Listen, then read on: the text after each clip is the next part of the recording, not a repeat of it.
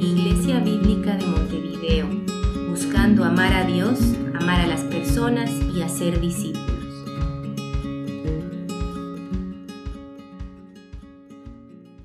Muy buenos días hermanos, es un gusto poder saludarlos, aunque sea a la distancia.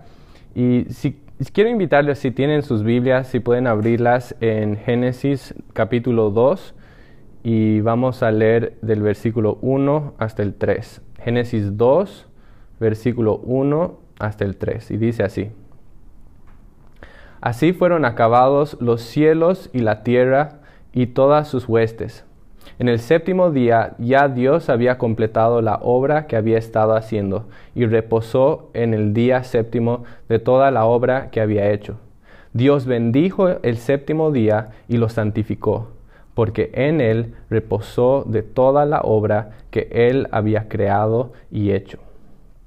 Padre amado, te damos gracias porque nos das este día para poder eh, reunirnos, aunque sea a la distancia, eh, a, a cantarte, Señor, a alabarte, a reconocer tu grandeza, tu santidad, tu poder, tu gracia, tu amor, Señor y, porque realmente tenemos infinitas razones para agradecerte y para alabarte, Señor. Te agradecemos por eso. Y Padre, oramos esta mañana que eh, tú obres en nuestras vidas, Señor. Reconocemos, como dice tu palabra, que tu ley es perfecta, que restaura el alma, que tu testimonio es seguro, que haces sabio al sencillo, que tus preceptos son rectos, que alegran el corazón, y que tu mandamiento es puro, que alumbra los ojos. Y Padre, oramos que esta mañana tu, tu palabra haga su efecto en nuestras vidas y que nos, nos alumbres, Señor, que nos guíes y que, que, transformes nuestras vidas a través de tu palabra. Gracias, Señor, por estar con nosotros y oramos todo esto en el nombre de Jesús. Amén. Nadie puede negar que que en el mundo en el que vivimos el estrés y la ansiedad son, eh, son problemas reales y son preocupaciones eh, serias. Eh, según algunos estudios, se dice que en algunos países tres de cada cuatro personas han experimentado niveles severos a, moderados de estrés en el último mes, que en, en muchos países mitad de la población tiene dificultades de dormir bien en las noches por causas de estrés y que además de eso una mitad de la población eh, tiene o reporta que han experimentado cambios en su comportamiento, cambios negativos en su comportamiento debido al estrés. Y aunque podríamos tal vez ver las estadísticas de Uruguay y decir que quizás son un poco menores que algunos de esos países. Lo cierto es que estas tendencias están incrementando a nivel global y, que este último año y todo lo que hemos vivido no ha ayudado a revertir esa tendencia. Es, un problema real. Y la pregunta es, ¿cómo podemos encontrar paz y cómo podemos encontrar eh, descanso en un mundo tan turbulento? ¿Cómo podemos encontrar paz en un lugar donde hay tanto, eh, tanto estrés, donde la gente siente ansiedad por, por su dinero, por su trabajo, por la, la, economía, sus relaciones interpersonales, por la salud, por los costos de vida y por un sinfín de otras cosas. La única forma que realmente podemos encontrar esa paz y ese descanso es si buscamos esa paz y descanso en Dios. Y por eso el, pasaje que estamos viendo hoy es un pasaje tan importante y tan relevante para nuestras vidas, porque justamente nos habla de esa paz y de ese descanso que Dios nos llama a poder encontrar en Él. Eh, en las últimas semanas hemos estado haciendo una serie en el libro de Génesis y hasta ahora, hasta ahora, hemos podido hablar sobre los seis días de la creación. Hemos visto cómo Dios crea todo lo que existe de la nada y cómo esa creación que Dios hace refleja la magnitud de su poder, la magnitud de su sabiduría y la magnitud de su bondad. Y cuando llegamos al fin del capítulo 1, podríamos pensar que, que la historia, el relato de la creación termina ahí. Pero cuando llegamos al capítulo 2, descubrimos que todavía falta un día, el día 7. Y este día es diferente a todos los demás días. Eh, hay varias, eh, varios aspectos que encontramos en este pasaje que nos muestran que el día 7 es diferente que los otros seis días. ¿Y por qué? Bueno, por las siguientes razones. En primer lugar, porque el, el día 7 no empieza con esa fórmula introductoria que encontramos en todos los otros versículos donde dice Dios dijo. No encontramos eso en el día 7. Y es porque en el día 7 Dios no está creando nada nuevo. Simplemente está eh, disfrutando de lo que Él ya ha creado y por lo tanto no necesita dar una nueva orden, una nueva instrucción. Un segundo aspecto que hace que el día 7 sea diferente a los otros días es que no termina con la frase y fue la tarde y fue la mañana el día séptimo. No dice eso. Y eso sugiere, y, antes de decir qué sugiere, esto es algo que hemos encontrado en todos los otros días, ¿no? y que les ha dado un, cierre o una conclusión al día. Entonces, al no tener esto en el día 7, esto sugiere, que el día 7 no termina, que el, día 7 continúa perpetuamente. Y una tercera cosa que distingue el, día 7 de todos los otros días es que este es el único día que Dios bendice y que consagra santificándolo. Entonces podemos decir que este día es único, que es un día especial y que es un día diferente. Y bien, como he dicho hace un momento, en el día 7 Dios no está creando nada nuevo. Eh, vemos en el versículo 1 y 2 que Dios para el día 6 ya había completado y terminado toda su obra, todo lo que él había creado. Por lo tanto, en el día séptimo, en lugar de crear algo nuevo, simplemente reposa de toda la obra que había hecho. Y eso inmediatamente puede despertar en nosotros una pregunta. Y la pregunta es, ¿por qué Dios necesita descansar o reposar? ¿Por qué Dios necesita reposar? ¿Por qué Dios necesita descansar? Suena un poco extraño. ¿Acaso no se supone que Dios es un Dios todopoderoso? ¿Acaso no se supone que su poder no tiene límites? ¿Acaso no se supone que Él no es un simple hombre como para que se canse o para que se agote? ¿Acaso no dice Isaías 40, 28 que el Dios eterno, el Señor, el Creador de los confines de la tierra, no se fatiga ni se cansa? Entonces, ¿por qué Dios necesita un día para reposar? Y la razón por la que Él necesita un día para reposar no es porque Él esté cansado y porque necesite reposo o descanso, sino porque Dios ha completado su obra y porque Él escoge y decide reposar. Dios reposa porque Él ha concluido su obra, porque ha terminado su obra, porque no hay nada más para hacer. Y, podemos ver este concepto en la misma definición de la palabra reposar. A diferencia del español, eh, la palabra reposar en el hebreo no se refiere principalmente al descanso que una persona necesita para poder recuperar sus fuerzas después de estar cansado. En el hebreo, esta palabra reposar se refiere principalmente al simple hecho de cesar o de parar cualquier actividad o trabajo. Y si bien una persona podría cesar de trabajar porque está cansado, también podría cesar de trabajar por otras razones. Y en el caso de Dios, Él reposa no porque esté cansado, sino porque ha concluido su obra. Pero si bien Dios reposa en, este sentido, en el sentido de, cesar de su obra, no reposa en el sentido de estar completamente inactivo. Dios no es eh, un Dios que simplemente va y crea el mundo y después deja el mundo y deja que el mundo funcione por sí mismo, como una persona que podría darle cuerda a un reloj y después deja que el reloj marche por sí mismo. No, el Dios de la Biblia es un Dios que después de crear el mundo está íntimamente y activamente involucrado en el mundo que Él ha creado. Dios está involucrado, cuidando al mundo, está involucrado, sosteniendo al mundo, está involucrado haciendo que este mundo pueda seguir funcionando. Y entonces estas dos ideas que encontramos aquí, de que Dios está reposando y que al mismo tiempo está activo, son el cimiento fundamental para entender una invitación que encontramos en toda la Biblia desde Génesis a Apocalipsis. Y esta invitación es una invitación a venir y a entrar en el reposo del Señor. Este, eh, eh, en, en, la Biblia encontramos una invitación, que Dios nos invita a venir y a descansar en Él. Y podemos hacer eso porque Dios ha concluido su obra.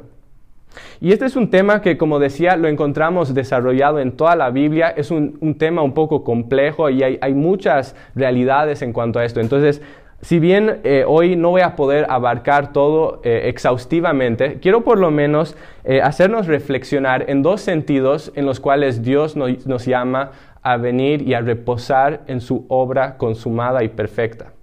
Podríamos decir que Dios nos, nos llama a reposar en un sentido físico, pero que también nos llama a reposar en un sentido espiritual. Entonces vamos a ver primeramente el sentido físico.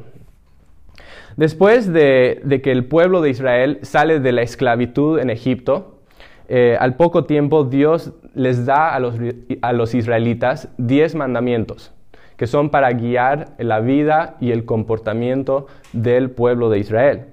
De estos mandamientos, el cuarto mandamiento dice lo siguiente. Dice, acuérdate del día de reposo para santificarlo.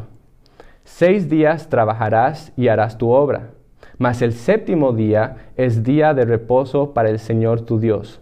No harás en él obra alguna, tú, ni tu hijo, ni tu hija, ni tu siervo, ni tu sierva, ni tu ganado, ni el extranjero que está contigo, porque en seis días hizo el Señor los cielos y la tierra, el mar y todo lo que en ellos hay, y reposó en el séptimo día. Por tanto, el Señor bendijo el día de reposo y lo santificó. Como pueden ver, este mandato está basado en el patrón que Dios siguió para crear el mundo, ¿no es cierto? Seis días trabajó y al séptimo día reposó. Y así como Dios reposó al séptimo día, nos invita a que también podamos entrar en ese reposo, que podamos cesar de nuestras funciones, que podamos apartar un día para descansar y para enfocarnos en el Señor. Y quizás cuando nosotros escuchamos eso y pensamos en esto, podemos verlo como un estorbo, porque la pregunta es, en un mundo como hoy, ¿quién tiene tiempo para esto? ¿Quién tiene tiempo para reposar? ¿Quién tiene tiempo para descansar? ¿Quién tiene tiempo para enfocarse en el Señor? Podría parecernos algo completamente irrealista y, y, tal vez como algo inconveniente. Pero quiero que por un momento se pongan los zapatos de los israelitas que salían de la esclavitud en Egipto y que escucharon este mandato por primera vez. ¿Cómo crees que ellos hubieran entendido y escuchado este mandato? ¿Crees que ellos también lo hubieran visto como algo malo, como algo inconveniente? Para nada. Hubiera sido todo lo contrario. ¿Y por qué? Porque este mandato era un recordatorio de que ellos habían sido llevados a la libertad. Si nos ponemos a pensar, cuando los israelitas estaban en Egipto y cuando eran esclavos, ellos no tenían el privilegio de descansar. No podían descansar. Ellos tenían que trabajar desde la madrugada hasta la noche, trabajando hasta matarse, siete días a la semana, 52 semanas al año, sin jamás parar para descansar, para tener una vacación, para hacer nada de eso. No tenían el lujo de poder descansar. Pero ahora que eran libres, Dios les daba el privilegio y la oportunidad de poder descansar. Por lo tanto, ellos no hubieran visto esto como algo malo, no lo hubieran visto como un estorbo. En todo caso, esto era una muestra de la gracia de Dios, una muestra de su bondad en sus vidas. Era un beneficio de vivir en libertad. Y esa es la misma gracia que Dios te ofrece a ti y que me ofrece a mí. Dios no quiere que vivamos nuestras vidas en un constante estado de estrés y de ansiedad. Obviamente quiere que trabajemos, quiere que seamos responsables, quiere que hagamos bien las cosas, pero también quiere que, que descansemos. porque es algo necesario y porque es algo que enriquece nuestras vidas, es algo que enriquece nuestra comunión con Dios, es algo que enriquece nuestra vida familiar, es algo que enriquece nuestra paz y nuestro gozo interior y es algo que incluso enriquece nuestra productividad. Y por eso Dios nos llama a entrar en su descanso. Y obviamente esto no, nuestro descanso no se va a ver igual que el descanso de la gente en el Antiguo Testamento, que como ustedes saben, ellos guardaban este día de reposo hasta el nivel del legalismo. Nosotros entendemos que con la llegada de, Cristo hay cambios en la manera que entendemos estas realidades. Pero si bien eso es cierto, también es, cierto que el principio se mantiene que somos seres físicos, que somos seres finitos, que nos cansamos y que necesitamos descansar. Y por eso Dios nos invita a participar en su descanso. Pero, pero esto va más allá de simplemente apartar un día a la semana y poder enfocarnos en el Señor. Si bien eso es importante, esto va más allá de esto. Esto es un llamado a un estilo de vida. Un estilo de vida en el que no estoy corriendo por la vida, estresado y afanado, constantemente preocupado de qué va a pasar conmigo, sino que estoy confiando y descansando en Dios. Estoy descansando en Él sabiendo que Él es el que me va a sostener, que Él es el que va, el que va a cuidar de mí, que Él es aquel Dios en quien mi vida está segura. ¿Saben por qué nos cuesta tanto descansar? Es porque siempre hay algo más para hacer. Siempre hay algo más para hacer. Siempre hay un producto más para vender. Siempre hay un cliente más para atender. Siempre hay una llamada más para contestar. Siempre hay un informe más para escribir. Siempre hay una tarea más para realizar. Siempre hay, hay una cuenta más para pagar. Y es lo mismo en la casa, no cambia. En la casa siempre hay un plato más para lavar, siempre hay un piso más para barrer, siempre hay una comida más para preparar, un pañal más para cambiar. Siempre hay algo más para hacer.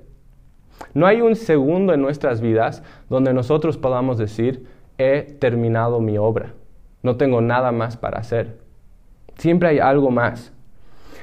Y esa realidad lo que puede hacer es llevarnos a una frenética lucha por la vida, en la que no somos capaces de parar ni por un segundo para respirar y para descansar.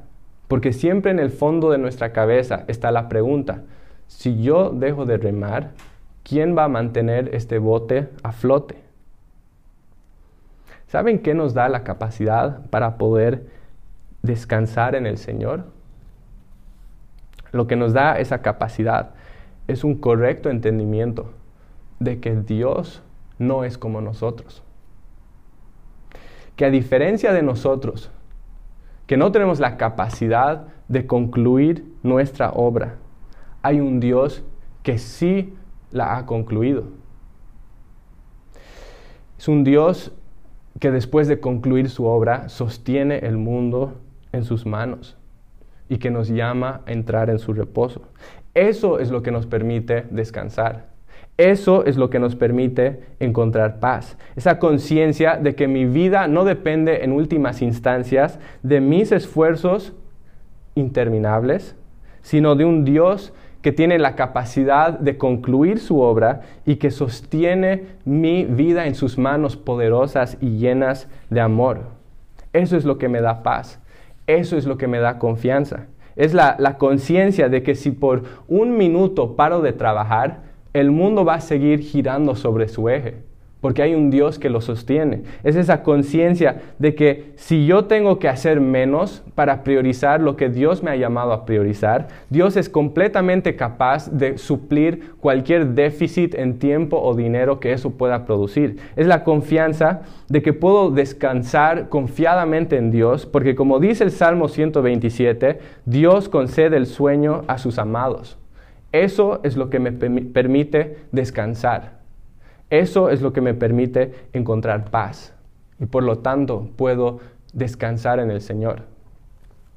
Y todo esto tiene que ver con el reposo físico. Pero como dije hace un momento, también quería hablar del reposo espiritual. Entonces, quisiera que en los minutos que nos queden eh, podamos enfocarnos en el reposo espiritual. A lo largo de la Biblia encontramos este concepto de, reposo eh, espiritual, ¿no? Y, y encontramos que el concepto del día de reposo va más allá del simple descanso físico. El día de reposo servía como un símbolo para representar una realidad espiritual mucho más profunda, que finalmente encuentra su cumplimiento en Jesucristo. Hemos dicho al principio que una de las cualidades distintivas del día 7 es que no incluye la frase y fue la mañana y fue la tarde el séptimo día. No encontramos esa frase en este día. Esa frase, si hubiera estado aquí, le hubiera dado un sentido de cierre y, de conclusión al día 7, pero no lo encontramos. Y es porque en el plan de Dios, la creación estaba destinada a gozar de un reposo eterno, caracterizado por una armonía perfecta entre el Creador y su creación. Podríamos decir que en el Edén había reposo espiritual. ¿Y por qué? Porque la obra estaba completada, porque no había nada más para hacer. Lo único que, quedaba para hacer espiritualmente era que, que se disfrute esa relación armoniosa, perfecta. Lamentablemente, el hombre destruyó eso. El pecado del hombre interrumpió esa armonía perfecta que había entre el Creador y su creación. Al romper la ley de Dios hubo una ruptura en esa armonía perfecta. Y esto es algo muy serio porque eh, gracias a, eso eh, el hombre ahora estaba destinado a la muerte y a la condenación eterna. Desde ese punto, la creación ya no estaba en un estado de reposo espiritual.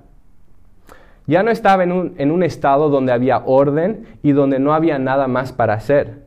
Ahora había un problema y se requería de una obra para solucionar ese problema. Porque si, si no se hacía una obra para solucionar esto, todos íbamos a morir. Entonces la pregunta es, ¿quién es capaz de realizar una obra que pueda revertir y solucionar el problema que ha entrado por el pecado. ¿Será que el hombre puede realizar esa obra? Y la respuesta es no. Porque si nuestras obras espirituales se parecen en algo a nuestras obras físicas, nunca estamos en un estado donde podamos decir, he acabado mi obra, no hay nada más para hacer. Siempre hay algo más. Y, esa obra que se requería para traer restauración al mundo no era ninguna excepción. Por todos los siglos, los hombres han intentado interminables esfuerzos para poder salvar sus almas de la condenación eterna. Han intentado rituales, ofrendas, sacrificios, asistencia a la iglesia, servicio a la comunidad, ayuda a los pobres, moralidad, mandatos, y la lista continúa. Es una lista interminable. Pero nada de eso es suficiente. Porque siempre hay algo más para hacer. Siempre hay algo más para dar. Siempre hay algo más para cambiar.